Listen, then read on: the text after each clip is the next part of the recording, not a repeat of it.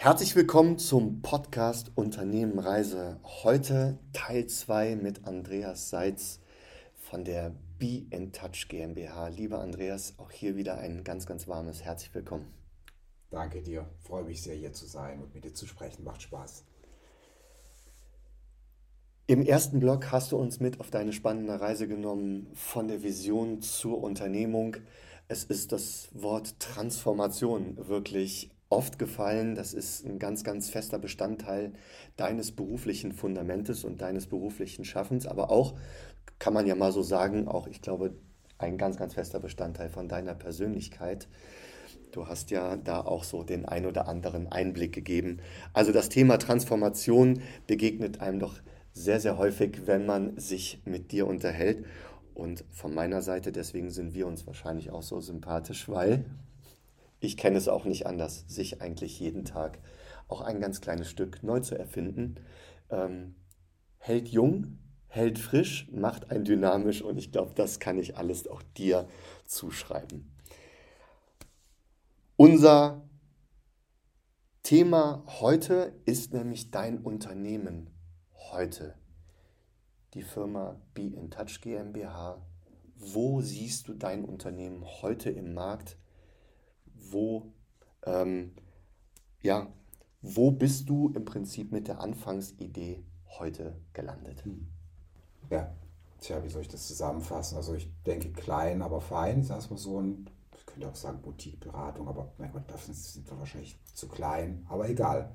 Ich denke, der Platz, den wir haben, ist in dieser Transformationswelt, in der alle gerade mit der Frage beschäftigt sind, auf welche Art und Weise wuppen wir diese ganzen Herausforderungen, die vor uns liegen, wo jetzt schon viele verstanden haben, das wird sehr viel mit der Kultur zu tun haben, in der wir zusammenarbeiten, mit den Menschen und der Frage, wie sich Menschen weiterentwickeln. So. Und das ist die Stelle, wo wir aktiv sind. Das ist die Stelle, mit der wir mit Kunden darüber sprechen, wie bekommen wir das hin? Na, wie bringen wir, wie starten wir eine Entwicklungsbewegung, die gesund ist, wo wir die Menschen mitnehmen das ist unser Platz. Deswegen haben wir einfach sehr viel Freude daran, ähm, über diese Fragen mit Kunden zu sprechen. Ne? Wie kriegt man diese Entwicklungsbewegung in Gang? Jetzt habe ich in meiner Recherche äh, neben der Transformationsberatung, die du ja gerade ganz ähm, plakativ umschrieben hast, dargestellt hast, bin ich auch über dieses Wort Deep Dive Kultur gestolpert. Was verstehe ich unter einer Deep Dive Kultur beziehungsweise all die ganzen Zuhörer da draußen? Was versteht ihr, nicht ich, ihr unter einer Deep Dive Kultur? Ja. Also erstmal muss man den Kulturbegriff, glaube ich, verstehen und wir sprechen hier über Kultur im Sinn von, wie arbeiten wir zusammen, wie denken, fühlen und handeln wir und sozusagen, welche Werte leben wir bewusst oder unbewusst. So. Und was davon zeigen wir nach außen bis hin zur Architektur von Gebäuden und ne, Produktdesign und so weiter ist natürlich auch ein wichtiger Teil der Kultur. Und wir sind davon überzeugt, dass Kultur ein entscheidender Wettbewerbsfaktor ist. Jetzt schon und in der Zukunft noch mehr. Und Kultur ist etwas, was wir verändern können, aber auf dem Weg in die Veränderung sollten wir sie vor allem auch kennen. Ja, und Deep Dive Kultur ist unser Angebot, seine Kultur zu verstehen und zu kennen und wirklich zu, zu wissen, was sind Handlungsmotive für uns? Warum machen wir die Dinge so, wie wir sie tun? Ja? Und was davon ist stark und wollen wir erhalten? Und wo gibt es vielleicht Punkte, wo wir sagen, hm, wir brauchen vielleicht andere Werte oder andere Formen der Zusammenarbeit. Auch eine andere Art zu führen, also Führungskultur. So, und das ist so, dass, ne, dieses Spannungsfeld auszuleuchten und besser zu kennen. Das ist der Deep Dive Kultur, wo wir empfehlen, nicht vorschnell Dinge in die Tonne zu kloppen, von denen man glaubt, wir brauchen sie nicht mehr, sondern wirklich eine bewusste Entscheidung zu treffen. Das bewahren wir uns. Und hier sind Teile, da wollen wir uns, da wollen wir dazulernen und uns entwickeln und andere Dinge zusammen leben und dadurch eine andere Wirksamkeit erreichen. Und die braucht es ja oft tatsächlich in der Transformation. Ja, oft hat man in der Entwicklung auch äh, Dinge, die einfach, sagen wir mal, die ihre Daseinsberechtigung haben, die vielleicht aus der Entwicklung der Idee bis hin zum Ergebnis wirklich auch ihre, ja, ihren Bestand haben, nur einfach in die Zeit nicht passen. Ne? Vielleicht ein bisschen zu früh oder ein bisschen zu spät sind, aber vielleicht irgendwann anders nochmal passen. Aber das Puzzlestein ist dadurch, das Puzzlesteinchen ist ja nicht schlecht dadurch. Ja, ne? genau. Ist das das so ein bisschen? Verstehe ja, ich das richtig? Auf jeden Fall. Ne? Und dafür ein Bewusstsein zu entwickeln, wo sich Management auch mit dem Rest der, der sozusagen mit, mit den Menschen gut verständigt in, in einem Unternehmen, in einer Organisation. Ne? Das braucht da einfach einen, auch einen vertieften Verständigungsprozess und gemeinsamen Nenner. Äh, auf Englisch gibt es diesen Begriff Common Ground. Der gefällt mir sehr gut. Auf Deut deutsche Übersetzung ist Gemeinplatz. Das klingt so ein bisschen einfach. Aber Common Ground ist, dass wir ein gemeinsames, vertieftes Verständnis haben für das, was wir uns vornehmen in der Transformation. Und es Vielleicht noch ein Satz, es kursieren ja auch Zahlen darüber, wie viele Transformationen scheitern. Da gibt es dann so 70 Prozent und 50 mhm. oder keine Ahnung. Mhm. Aber es scheitern viele. Und wir müssen uns fragen, warum. Mhm. Und ich glaube, einer der Gründe ist, dass man den People-Aspekt, den Menschen-Aspekt unterschätzt in diesen Transformationsprozessen. Ich glaube, dass gerade, ähm, also das mag ich nur noch unterstreichen, weil ich glaube, dass gerade auch die letzte Zeit gezeigt hat, dass wir in einer kurzen Zeit uns sehr, sehr stark transformieren mussten und dass sehr viele Menschen ihre, ihre, ihren beruflichen Gedankenhorizont äh, äh, auch wirklich sehr, sehr stark verändern mussten. Stichwort ist hier Homeoffice, ne? beispielsweise, wo die ganze Pandemie letztendlich ja auch als Brennglas fungiert hat. Ähm, wenn ich in meiner Firma von Transformation spreche, wann habe ich den Punkt, dass ich die Be in Touch kontaktieren muss? Wann würdet ihr mich quasi unterstützen mit euren Leistungen? Kannst du das irgendwo uns da mal einen Einblick geben? Sehr gerne. Also ich denke, dass auf dem Weg in die Transformation und in der Transformation Spannungsfelder entstehen.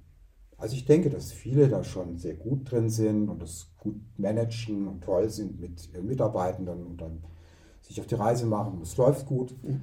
Aber es entsteht auch ein Spannungsfeld und in diesem Spannungsfeld entstehen Fragezeichen.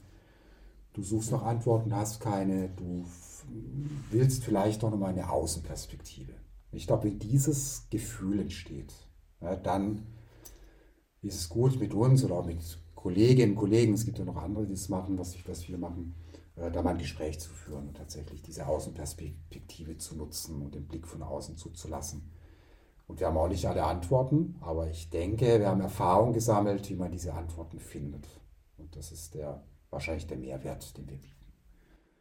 Was ich ganz spannend finde, im ersten Teil haben wir sehr, sehr viel über deine Transformation gesprochen, äh, beziehungsweise auch, wir haben im ersten, im ersten Teil gesagt, so dieses Mini-Mastermind-Prinzip. Also dieses, also ihr seid quasi der, der bei mir in der Firma von einer anderen Seite auf meinen Teller guckt. Kann ich mir das so vorstellen? Prinzip schon, ja. Mhm. ja und dann gibt es ist auch ein gemeinsamer Prozess, eine ja. gemeinsame Auseinandersetzung. Und dann ne, es ist, sind wir sozusagen wie so ein nochmal ein Team, das dann auch Teil dieser Gesamttransformation wird, mhm. ähm, weil sich Transformation nicht von jetzt auf gleich lösen lässt, sondern es ist etwas, was meistens auch einen längeren Prozess beinhaltet. Hm. Hey, der spannend ist und hm. wo viele Dinge passieren und wo wir auch davon profitieren, dass wir natürlich auch lernen. Also hm. das ist Teil unseres Jobs, dass wir Spaß dran haben, zu lernen in diesem Prozess. Der Weg ist das Ziel. Im Prinzip schon, ja. Stark. Wie analysierst du heute den Markt. Also wir sind jetzt schon sehr oft auf diese, auf diese sagen wir mal, ähm, extrem starken Impacts von außen gekommen. Stichwort hier Pandemie, Ukraine-Krise. Aber wie hat sich jetzt mal ein bisschen losgelöst von, von äh, den Krisen um uns herum der Markt in deinen Augen verändert? Gute Frage und ich weiß gar nicht, ob der Begriff Markt wirklich passt. Mhm. Ich möchte es lieber von einer Beschreibung der Situation machen. Ja. Weil die Situation, in der wir sind, ist, dass wir einfach große Herausforderungen meistern müssen. Die haben mit letzten Endes mit, dem, mit der Zukunft dieses Planeten zu tun.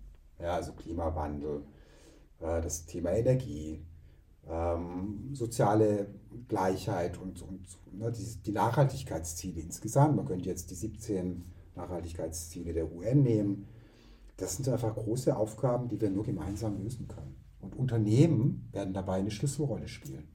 Ganz klar, weil von dort kommt die Technologie, dort wird sehr viel gestaltet, sehr viele Lösungen werden von Unternehmen kommen, im Schulterschluss mit zum Beispiel Politik, Ordnungspolitik.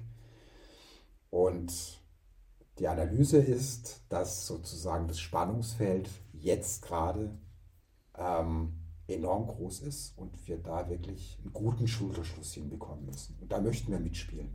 Da möchten wir unterstützen, mit unserer Erfahrung dabei sein, weil da viel möglich ist und wenn wir klug handeln, diese großen Herausforderungen lösbar sind. Also da glaube ich fest dran, bin ich fest von überzeugt. Große Spannungsfelder sorgen auch immer wieder für, wenn es dann klappt, für große Ergebnisse. Ne? Also man hat halt auch in dem ganzen, in dem ganzen, sagen wir mal, was gerade ja die einzelnen Spannungsfelder aufmacht, auch dadurch so empfinde ich das immer, auch aber eine erhöhte Möglichkeit, über Lösungen natürlich auch ähm, ja, Erfolge zu feiern. Und damit meine ich nicht nur monetäre Erfolge, sondern im Gegenteil, also auch persönliche Erfolge. Ne? So, so, so, ist es, genau. Und wir bewegen uns jetzt gerade in unserem Gespräch auf einer sehr hohen Flughöhe. Mhm. Ich möchte jetzt ein bisschen runterholen auf sozusagen auf Gerne, die, ja. in so eine Realität, mit der wir dann wirklich zu tun haben. Ne? Und dann, klar, da gibt es dann schon konkrete Dinge wie, nehmen wir jetzt mal eine Systemeinführung oder ein Systemupdate in einem Unternehmen. Mhm. Ne? Wir beide wissen, wie wichtig Digitalisierung ist und wie Digitalisierung Unternehmen helfen wird und uns allen helfen wird, diese großen Herausforderungen der Zukunft zu meistern. Mhm. Aber Digitalisierung selbst, äh, selbst ist schon eine Herausforderung. Ne? Wenn du dir anguckst, was gemacht werden muss, um eine Systemeinführung hinzubekommen, ein Systemupdate, was im Prinzip schon Kulturwandel ist weil Systeme beeinflussen die Art und Weise, wie wir arbeiten und denken und auch zusammenarbeiten. Dann wird es halt konkret. Ja, dann muss man das auch wirklich ganz konkret angucken, was macht diesen nächsten Schritt weiter in die Digitalisierung möglich. Und da lernen wir halt jedes Mal, wie wichtig diese Form von Auseinandersetzung ist zwischen Menschen. Aber, und jetzt komme ich zu einem ganz wichtigen Aspekt, wie wichtig Lernkultur ist im Unternehmen, wie wichtig die Lernkultur in unserer Gesellschaft wird. Also wie gut sind wir in der Lage, schnell zu verstehen, ob das, was wir tun, wirklich die Wirkung hat, die wir uns wünschen oder nicht. Und wie schnell sind wir dann in der Lage, das anzupassen oder zu verstärken. Super spannendes Thema und nochmal vielen Dank für dieses doch viel griffigere Beispiel dann auch. Ähm, wie hast du denn Hast du in, der letzten, in den letzten fünf Jahren mit der ganzen Transformation aus dem Außen auch dich anpassen müssen? Ja, definitiv. Du hast ja schon das Brennglas Pandemie genannt. Klar, da gab es ganz viele Anpassungen. Ähm, aber es gibt auch immer wieder einfach neue Erkenntnisse, die wir in unser Denken, Fühlen und Handeln integrieren bei der Being Touch, wo, dann, wo wir dann auch darüber sprechen. Wir haben jetzt gerade äh, neben dem Bereich Kultur nochmal einen zweiten, eine zweite Community, so nennen wir es bei der BeInTouch, nämlich die Data Culture Community äh, gegründet. Mit der Julia, das ist eine Mitarbeiterin bei uns, die sich einfach total in dieses Thema verliebt hat. Wo wir merken, okay, da müssen wir auch wöchentlich dazulernen.